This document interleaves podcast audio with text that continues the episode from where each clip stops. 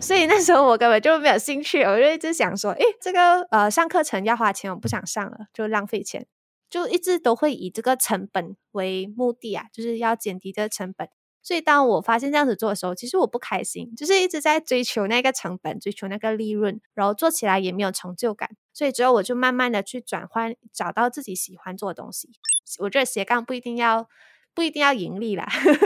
就盈利不是那个目的，而是呃可能你的热情，那这个才是目的。所以我觉得斜杠它其实是一个算是一个梦想成真的一个方法吧。刚好你的工作跟你的兴趣不一样的话，那你为什么不要投入一点时间来做斜杠这件事情？因为时间管理的目的不是说你要一天里面做越多事情越好，而是你要可以呃完成你的工作之余，可以好好的享受生活。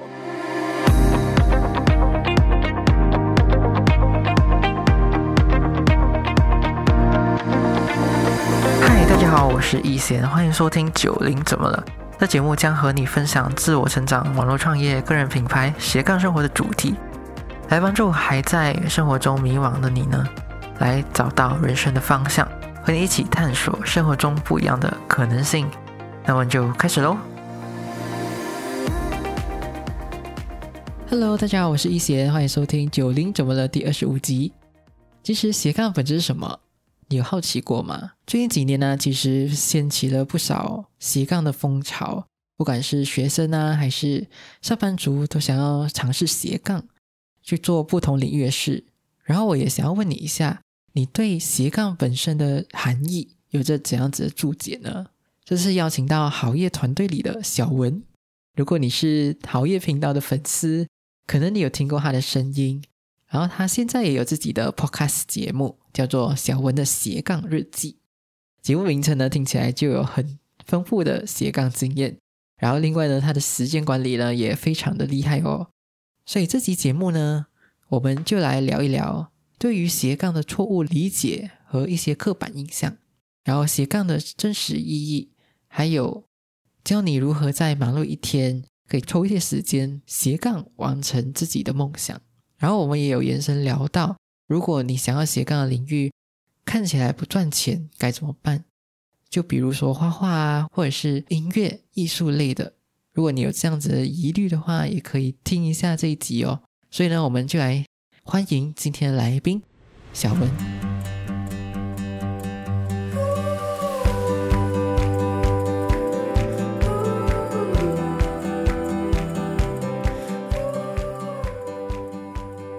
好，我们就来欢迎我今天来宾小文。Hello，小文。Hello，大家好，我是小文，然后我是来自马来西亚，然后目前呢，我其实是好业团队的成员，然后也是成长吧里面的这个教练之一。那我自己其实也是一个斜杠青年啦，所以才会认识到一贤。然后呢，我自己也有经营一个 podcast，叫做小文的斜杠日记，这样子。因为你讲说你自己是斜杠青年嘛，然后你你只是这样子接接触到斜杠这个东西。其实我接触斜杠没有一个很特别的一个起点，就是其实是我天生的一个好奇心的使然吧。就是我天生就很喜欢，就很喜欢尝试，然后很喜欢去探索不同的东西呀，然后很喜欢去做其他不一样的东西，所以就慢慢慢慢变成我的一个习惯。然后你。对斜杠这两个字啊，有什么刻板印象吗？呃，其实，在以前我尝试或者是我一直探索的时候，我过程当中我是斜杠啦，可是我没有察觉到那是斜杠，因为在我以前认知里面，斜杠是一个很像一个身兼多职的人，他是可能一个人他有很多很多职业，他可能是呃，而且这职业是可能是那些餐厅服务生啊，或者是那比较属于服务业，然后要靠劳力来换取薪资的。然后他们的目的，我会觉得是要来赚钱，就是身兼多份职业的唯一目的，就是想要多一份金钱的收入这样子。然后通常我会觉得这些人是很忙啊，然后忙到没有时间吃饭啊、睡觉了之类的这样子。所以我对斜杠这个词，其实那个印象不是很好，一开始啦。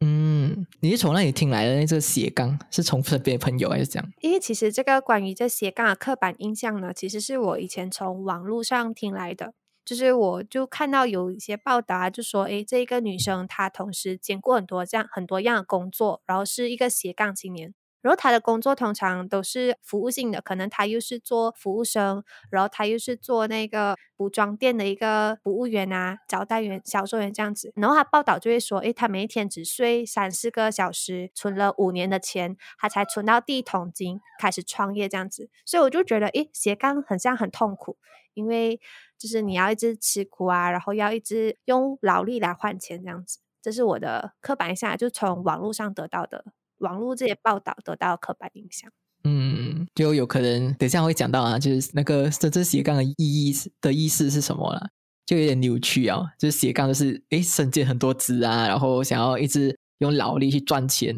要赚很多钱的那种感觉。所以你过后了解呃斜杠这两个的真正的定义是什么？现在的我给斜杠的定义就是很简单啦，就我自己给的定义就是，如果你只要身兼不同的身份，然后你同时处在不同领域的上面去工作，那其实基本上就是算一个斜杠青年。可是你一定要对这两种身份有一种投入，而且你要有一定的热情，才可以算是斜杠。因为我觉得斜杠是一个。生活形式啊，它不一定是以赚钱为目标的，就是可能很像我之前讲的那种身兼多职啊，然后为了赚钱或者是为了存到第一个头期钱去买房子，这种其实就是像是我说的，他就会不能选择自己的职业咯，他可能就是看到诶有什么职业好赚，那我就去斜杠那一个职业。然后就是为了赚钱，就是要会是需要去斜杠其他不同的副业啦。然后通常都是用体力或者是时间来。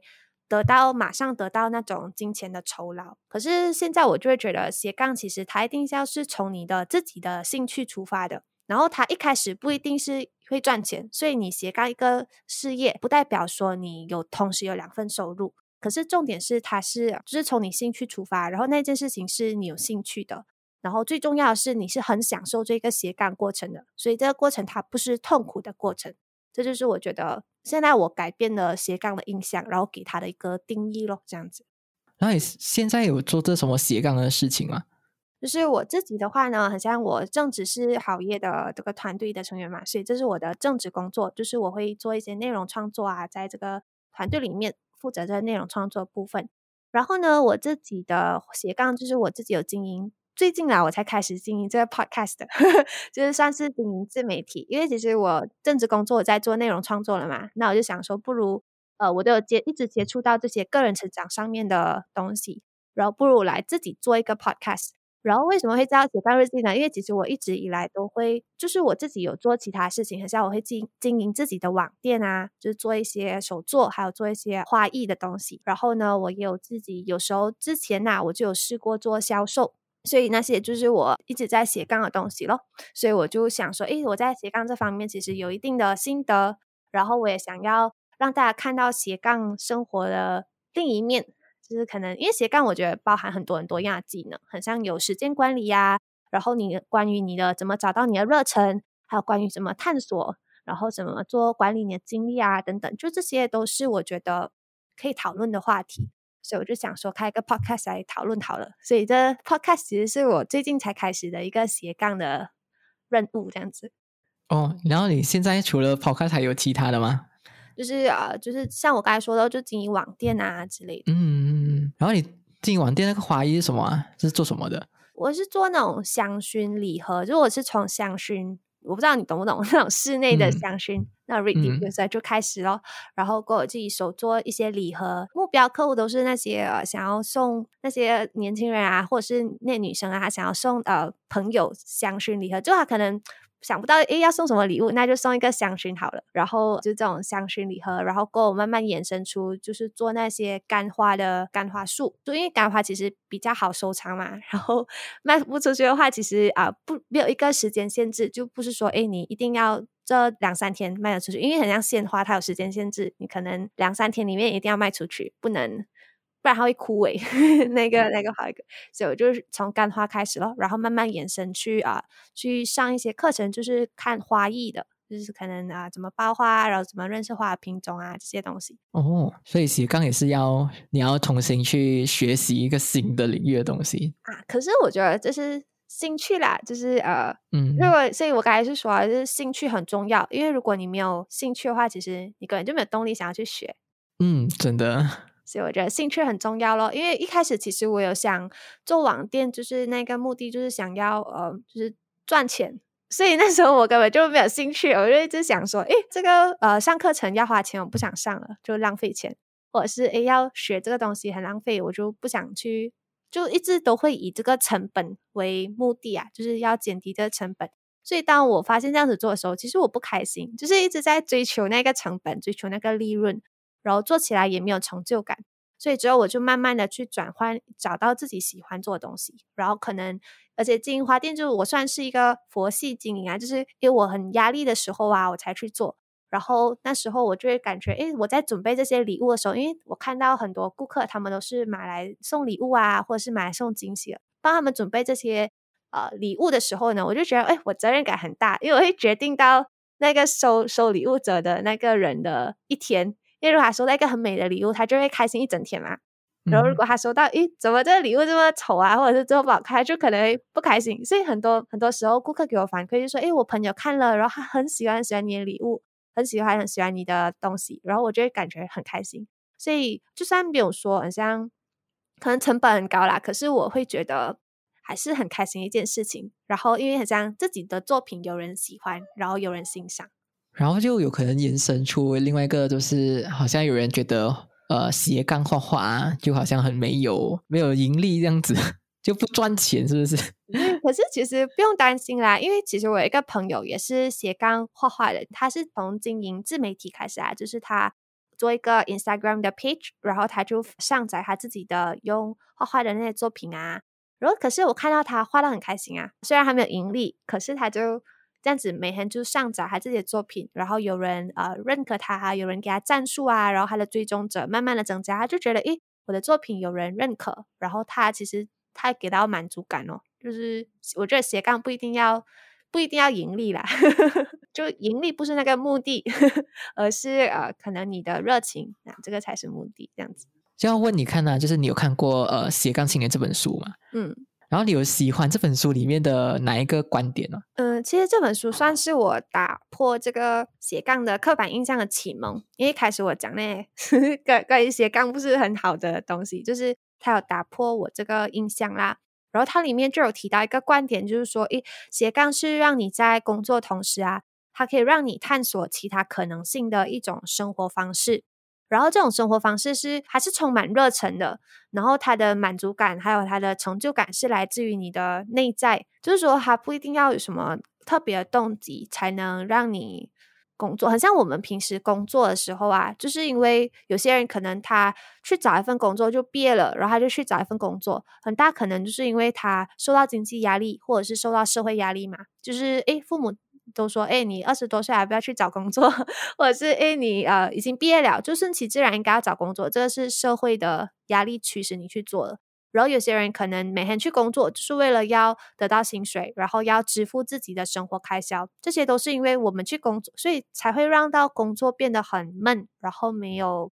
没有动力啊。很多人觉得，诶，每次只是上班，然后下班回家，上班下班回家，然后周末耍废。就这样的生活很很闷，所以他们很容易迷茫，因为就是感觉生活好像千篇一律，没有什么激情。可是如果这时候你加入这个斜杠的元素的话，你的生活就会变成是一个探索，变成是一个探索的旅程。就说，诶，你除了正职工作之外呢，你还有你可以把其他时间还有精力分配在你的生活的另一个面向，可能就是很像前面有讲的咯。我的朋友就是他其实白天是一个。建筑师就 architect，然后呢，建筑师的工作其实蛮千篇一律的，因为你一直要去那个，就一直要去啊监督那个建筑工程，然后你要画的那些图啊，全部都是很很相似的，就是每天都在做差不多同样的东西，然后面对相同的顾客，因为一个一个项目的时间线可能是大概一年到三年左右，所以是很长的时间的，然后那个图又要一直改，一直改，就是那种。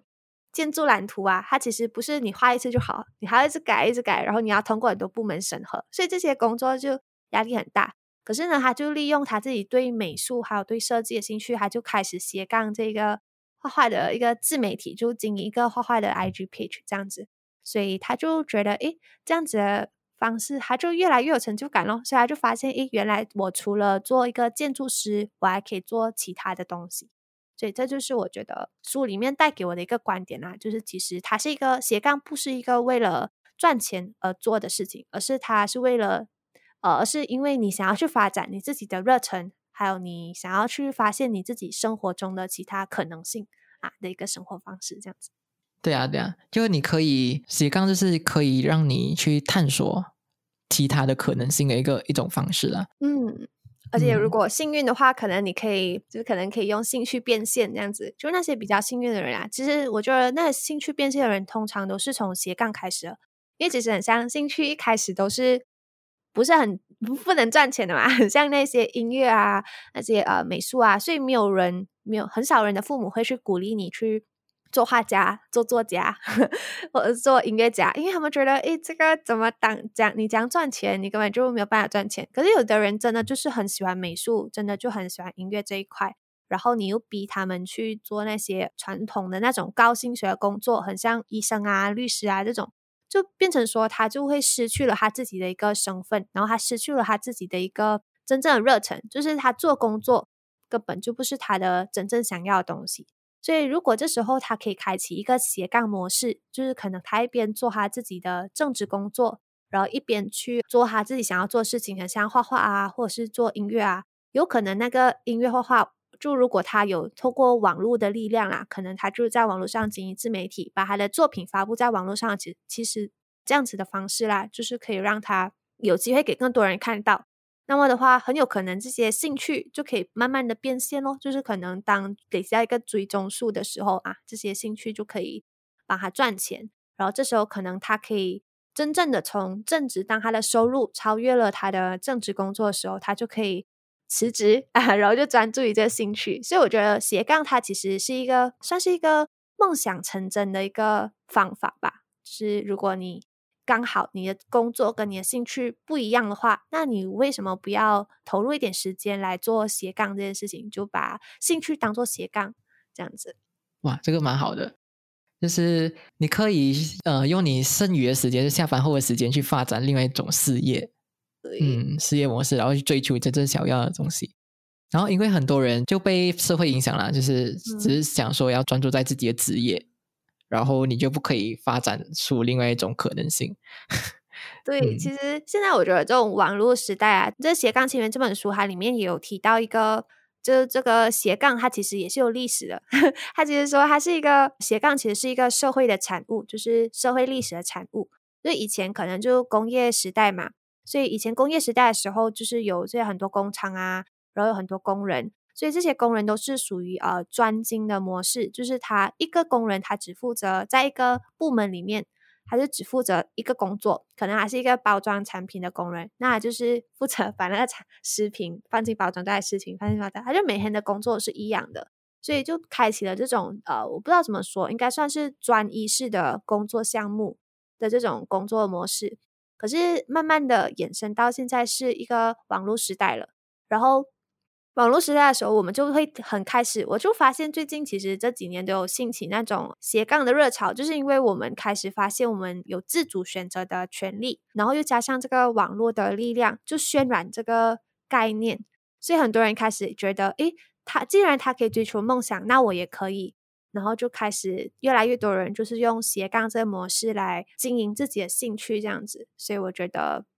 呃，网络的力量也是一种啦，就是呃一个趋势。因为想象，如果你以前在工业时代，然后你说你要斜杠画画这件事情，可能可能你的父母还是你的家族会把你踢出去吧，就是就是有一种呃不切实际的感觉。可是因为到因为我们呃其实蛮幸运，就活在这种现代，然后啊现代的时候，就是这个斜杠的概念啊，还有这种又有网络便利，就是我们可以轻易的发布我们的作品，然后让。陌生人啊，认识到我们，所以这个是一个很幸运的地方咯，就是要感谢自己 出生在这个时代。所以，如果你现在想要斜杠的话，其实现在就是最好的时机了。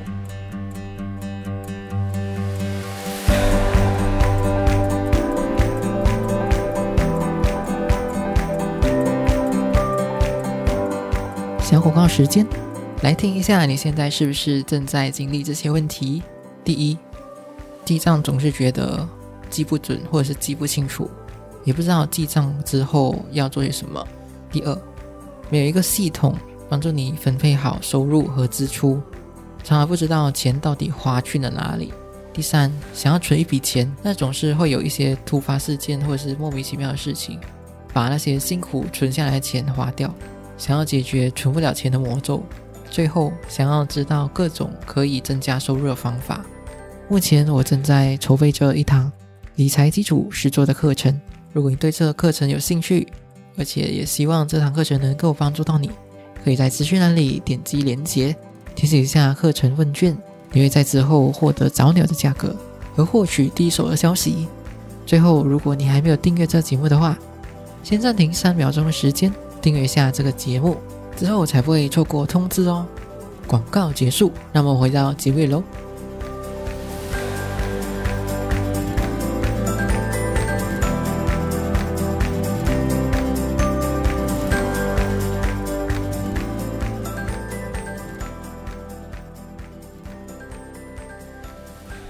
因为你是算是蛮不用冒这样大风险去做一件你自己感兴趣的事情，对，就是零成本啊。以前可能很像要呃，你要给别人看到你的作品，很像你写作，你要看到你要给别人看到你作品，可能要投稿好几次，然后那个报刊或者是杂志，他要刊登你的作品，他要选中你，你才可以被人家看到。可是你又不可能被选中一次，然后就给很多人看到，很多人记得你嘛？可能你要被选中十次啊，五十次。然后你要被选中十次，可能你就要投稿呃二十次、三十次，才有可能被选中十次。所以那个机会成本会很大。可是现在我们就是网络嘛，然后你可以用 Facebook 啊，用 Instagram 啊，用很多很多各种各样的平台，然后就是发表自己的东西。然后可能同一个产同一个作品，你写了一篇文章，你可以同时发在 Facebook，又发在 Instagram，然后又发在啊自己的部落格。所以这其实就很多平台啊。就很多平台，然后有很多可能性，很多渠道给别人看到你，所以我觉得这是网络带给我们的一个福利吧。嗯，福利跟创造机会的一个地方了。然后我们今天讲，就是因为现在也是有有一些人啊，就会感觉到自己是三好像三分钟热度啊。嗯哼，嗯，然后就对自己没有办法专一啊，或者是专业一样事情，很感到很挫折这样。然后你觉得？因为对这些人呢，会有这样子的看法吗？我觉得三分钟热度对呃人来说，我觉得是很自然的啦。因为我们一开始接触新的东西的时候，我们会很兴奋嘛，因为一新的东西又很像可能进入一个学习模式。就我们学习一个新的东西的时候，我们一开始的收获是很多的，然后会很呃很有新鲜感。然后久而久之的时候呢，就可能你每天你可能呃已经学会了那个基本的东西之后，你就会觉得这东西好像没有这么好玩了。因为你都已经懂了，然后你就开始慢慢的失去耐心，就啊才会有这种三分钟热度，可能你就做这做这半就不做了。可是我觉得三分钟热度它没有好没有坏，我觉得它就是一个探索的过程，很像人生就是要一直不断的去探索啊，你才会有新的发现，然后你才会更了解自己。然后它不一定是一个坏事，就三分钟热度它不一定是坏事。如果你，他也有可能是呃，你知道，诶，这件事情是不适合你的，然后你不喜欢，所以你选择放手。他可能他也可以是一个选择。好像如果这次，可是如果这次的放弃的这个经历，它是有让你学到新的东西，或者是它让你更了解自己的话，那其实这个三分钟热度这个经验，它是一个宝贵的经验来的，因为你可以从这个放弃当中做一个反思，然后你可能可以问自己，诶，如果我有能力的话，我还会放弃吗？看一下是不是自己的能力的问题，好像可能有些人是做这个部落格啊，他可能做了三个月他就放弃了，那你就可以去找出这个放弃的原因哦。可能是因为你写了很多篇文章，然后你都没有人看，然后这时候你可以问一下自己，诶，如果我写的文章每一天都有一千个人浏览，那我还会愿意继续下去吗？如果你的答案是哦，OK 啊，我会我会想要继续，因为都有很多人看。那你可能想办法的，就是要解决你的能力的问题，因为这时候是你的能力的问题，这个东西还还是你的兴趣的，只是你的能力不足够，所以你就要去想办法提升你的能力咯。可能你可以去学 SEO 啊，或是去学上写作课啊，就是尝试产出一个更好的高质量的内容。可是如果你问自己，就发现说，诶，即使我能力提高了，我也不愿意去继续经营，然后我也还是想要放弃经营这个部落格的话呢？那很有可能它其实就是你不感兴趣的事情，就这个经营部落格根本就是你不想做的。因为其实啊，当你发现诶我有能力了，我还是不想做，那其实可能就是应该放弃的时候啊。因为你一直死撑着，其实你还是会可能会没有兴趣，所以你就可以考虑换一换其他的事情来做。所以我觉得，呃，三分钟热度。不一定是坏啦，有时候就是一个选择咯，就是可能你就发现，诶，这个事情这不是我想要啊，那我就放弃好了，因为不用去担心说三分钟热度就是不好的。然后在你想要放弃的时候，你就用这三分钟热度这个呃评价来苛责自己，就说，诶，如果现在放弃，我就三分钟热度，那我就是一个不好的人。这想法其实会让你损失掉很多机会成本，因为有很多时候。我们就是不适合，或者是我们就是不喜欢特定某一样领域的东西。那你再怎么勉强自己，就勉强是没有幸福的嘛？你这样勉强自己都是不会有结果的。然后你又做到不开心，那又何必呢？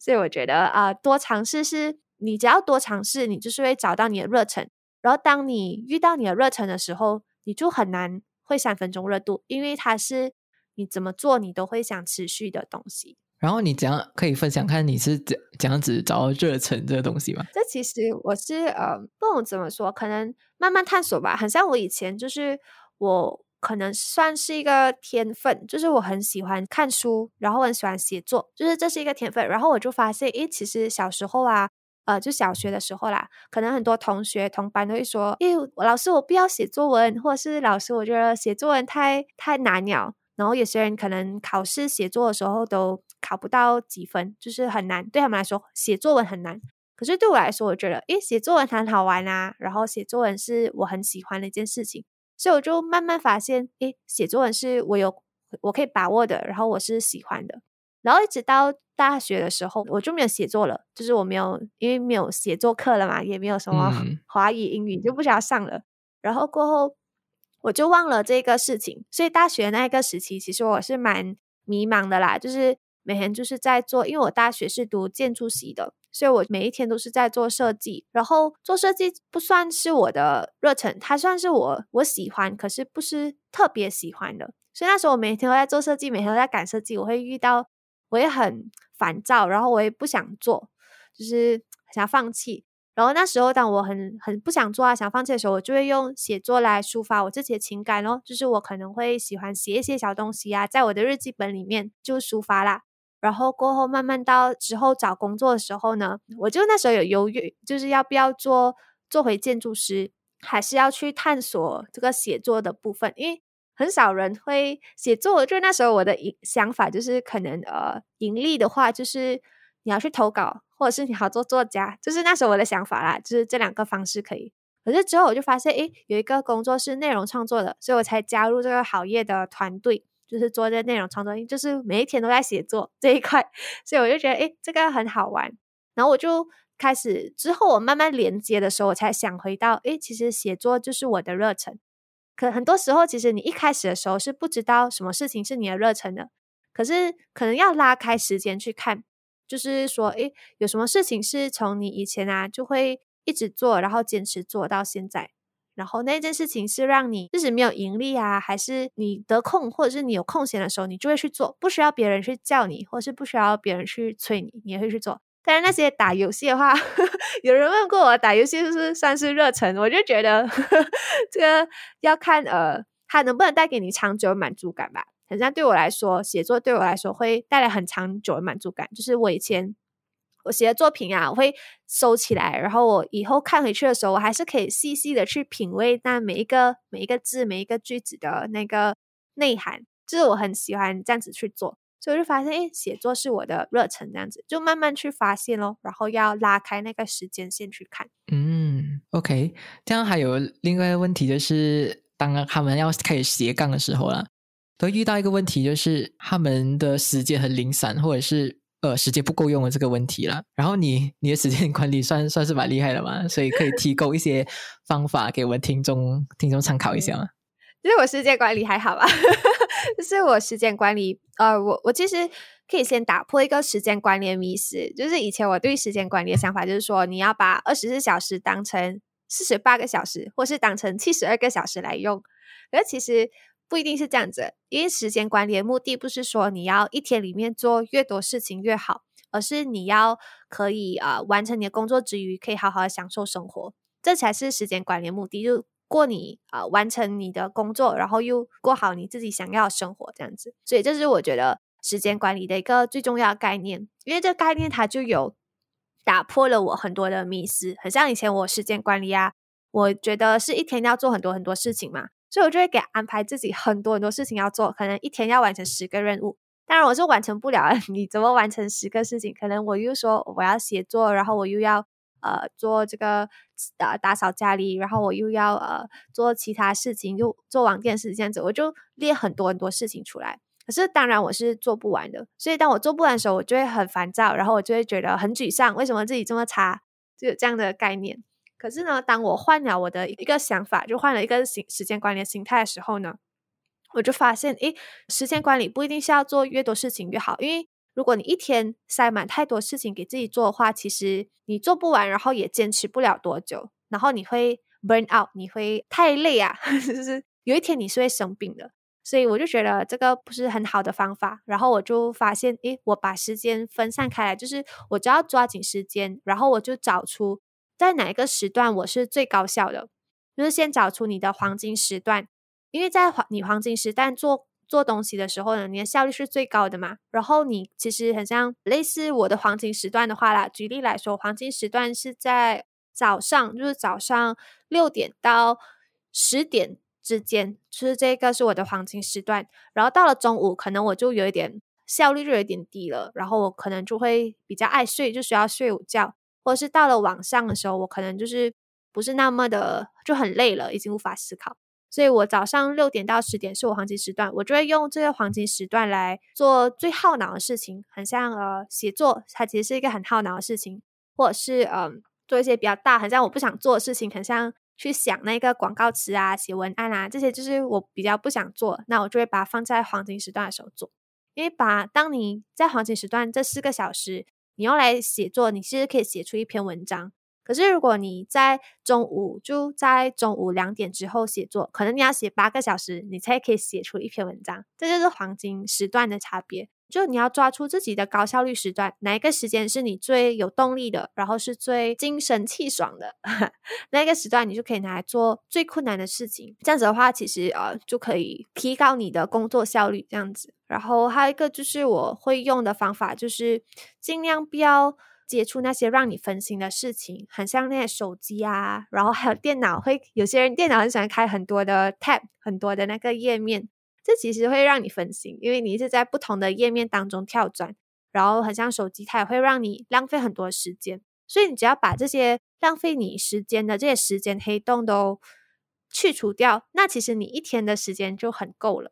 很多时候我们可能呃觉得时间不够用，就是我们的时间黑洞太多。可能有些人是花一天花五个小时在玩手机的，那那五个小时如果他拿来去做其他事情的话，他可以做很多事情。然后他花五个小时玩手机，他是没有察觉到这个事情，他就不觉得他自己花太多时间玩手机。然后他一边会埋怨着自己时间不够用，然后又一边去玩手机，这样子就是浪费时间了。所以我觉得最重要的是你要找出你的黄金时段，然后要避免你的那个分心的事情，让你分心的事情，这样子来抓回你的时间。嗯，可是好像斜杠的人啊，就想要斜杠的另外一种事业人，他们很难找到他们的。如果黄金时段是刚好是在工作时段的话，就很浪费。有道理，我觉得，我觉得呃可以早起吧，就是你一个是早起，或者是下班之后做，嗯，就是呃，就可能我因为我觉得，我觉得早起是另外一个新世界。就是以前以前我早起的时候是很，因为是被逼早起，就是要去学校上课，所以被逼五点半起床。所以那时候就觉得哇，好累啊！为什么五点半上课，简简直是折磨人。然后过后，呃，我长大之后呢，我就出社会之后呢，我就自己有一天不知道为什么，就可能前前晚太太早睡了，然后我就第二天就很早起床。然后当我很早起床，没有事情做嘛，然后手机滑了也没有人找你，因为那时候大家都在睡觉，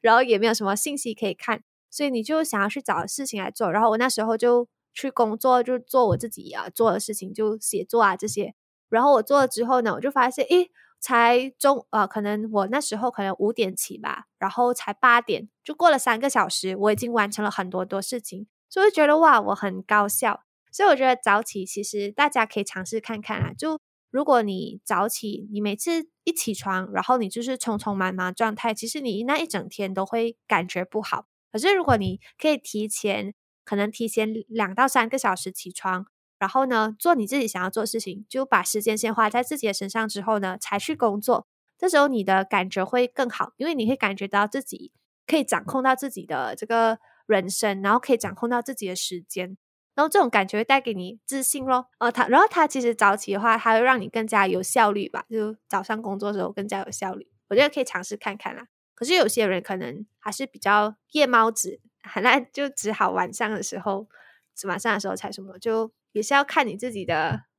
我自己的哪一个时段比较适合你哦，这样子。就来问你这一个问题啦。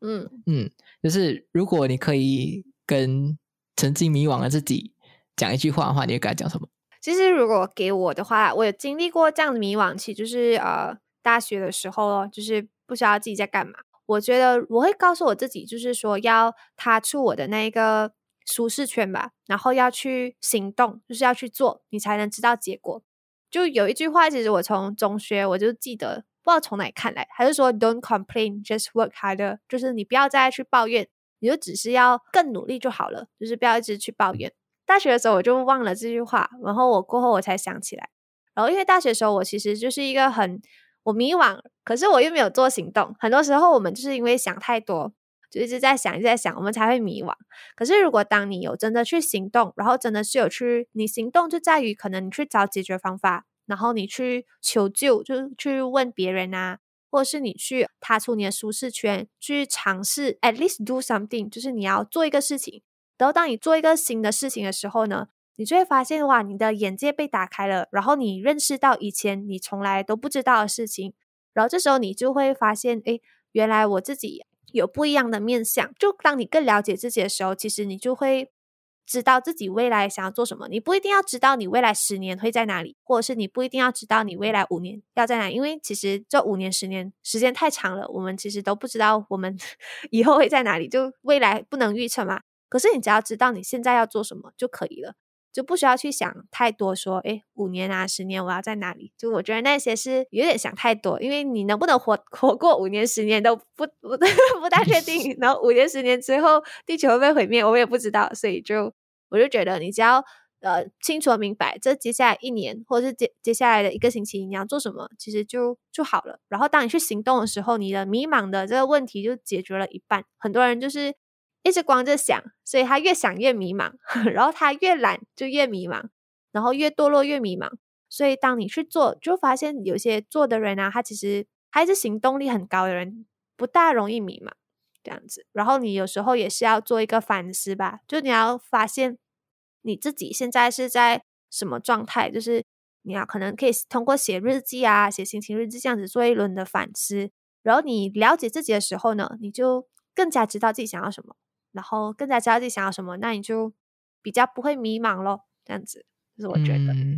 哇，这个蛮好的。就是虽然呃要一直行动，可是你还要不时的去反思一下，说哎自己当下到底要想要什么东西，不然你一直一直做一直做的话。哎，你就好像变成盲目，盲目在做，对对对，像那种无头苍蝇啊，就乱乱撞乱乱撞。就你还是要，我觉得反思很重要吧。就你可以写那些日记啊，当你觉得很沮丧的时候，你就。写日记，或者是找一个人谈天，可是也是要找对人啦。因为有些朋友就是可能会给你一些比较不好建议，或者是你的朋友本身就是很迷茫了，那他给你的建议也不会。所以你你可以找你的亲人，可能很像你的父母啊，看看你身边的人啊，有哪一个比较适合谈话，你可以去找他，或者是你很。羡慕的一个人，很崇拜一个人，你可以去私信他，或是啊之类的，看可不可以找到一些建议这样子。我觉得看书也是一个很不错的方法，就是看书是可以解决迷茫一个方法吧。因为通过看书，你可以呃认识到很多新的东西。很像我其实之前我在我在斜杠的时候，我就有看这个斜杠青年的这本书，还有看这个嗯，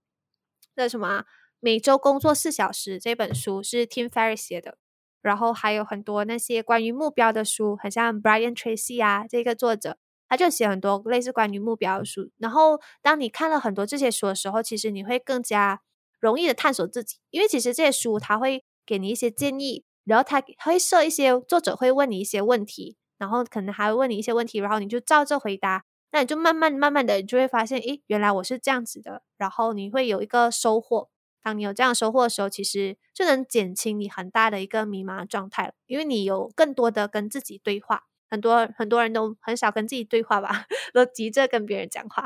所以呃，我觉得跟自己对话很重要啦。嗯，然后最后就是，如果观众想要去找到你的话，他们可以在哪里找到你呢？哦，我住在身上。OK，那如果你们想要找到我的话呢，可以去 Podcast 搜寻小文的斜杠日记，然后那里呢就有分享我自己的斜杠经验啊，还有斜杠生活啊，跟有时候我会分享我自己的看书的心得，就关于可能关于时间管理啊，还有斜杠青年写书的这些心得感想呀，基本上就这样子。好啊，然后我们节目就到这里啦，然后就非常感谢小文来到我们节目，然后非常谢谢他，然后跟观众朋友说拜拜啦，拜拜。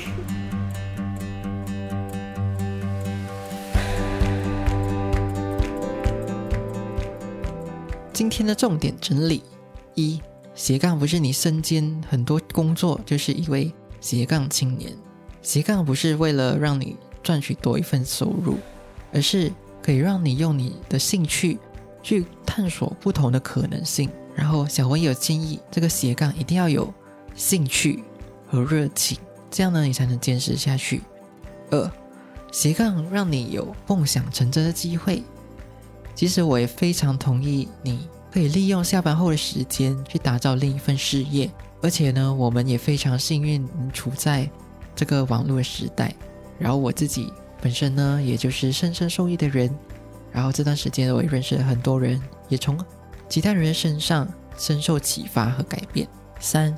如果你总是觉得自己对很多事情只有三分钟热度而感到内疚，该怎么办？尤其你在不断尝试斜杠过程中，我觉得没关系。就像小文说的，不需要把放弃自己不喜欢的事情，硬把自己套上只有三分钟热度的标签。如果你真的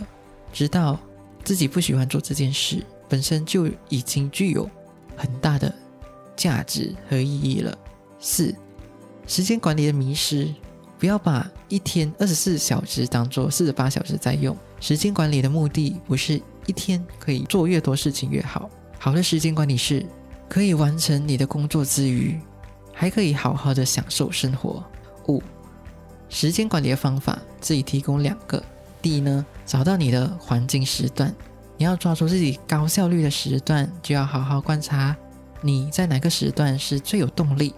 而且呢最神清气爽的。小文也有建议，如果你还没有尝试过早起的话，可以去尝试看看，或许这就是你的黄金时段哦。第二，减少时间黑洞，时间黑洞就是会让你分心的事情，就比如说玩手机呀。或者是开太多页面，或者是太多手机铃声通知了，尽量减少会让你分心的事，就会让你更高效的工作哦。最后，如果你对现在的工作或者生活不满意，那就好好利用下班后的时间，找到自己斜杠的方向或者是方式，去创造可以改善生活、活出自己的可能。好啦，今天节目就到这里啦。如果你喜欢这期节目的话，请你帮我到 iTunes Store 或者是这集的原文帮我打新评分，并且留言，让我知道你的想法。每集呢，我都有写文字稿，里面呢都有这一集的重点内容。所以呢，如果你想要看文字版本的话，你可以回到我的网站去看，然后也可以顺便去浏览一下我的部落格，然后里面呢都有写一些投资理财还有网络创业的相关文章，然后你可以在里面逛一逛。还有呢，你也可以截图这一集节目发到你的 IG Story 上面，然后 tag 我，然后你也可以写。你听了这一集之后呢，所有的一些心得感想或者是自己的想法。最后，如果这个节目对你真的有帮助的话，然后你又想要持续支持我继续做这个节目的话，可以请我喝一杯咖啡。然后这个链接会在这个资讯栏里。然后所有节目中呢所讲到一些资讯啊，我都会整理在资讯栏里。然后，如果你有任何的想要找到资讯呢，都可以在资讯栏里找到。然后，最后最后，我知道你是非常忙碌的，然后也知道你可以利用这些时间去做别的事情。可是呢，你却来听了这集节目，我真心真心的非常感谢你。最后呢，我也想要让你带走这句话：你有权利，你有能力去过你热爱的生活。然后我们下期见哦，拜拜。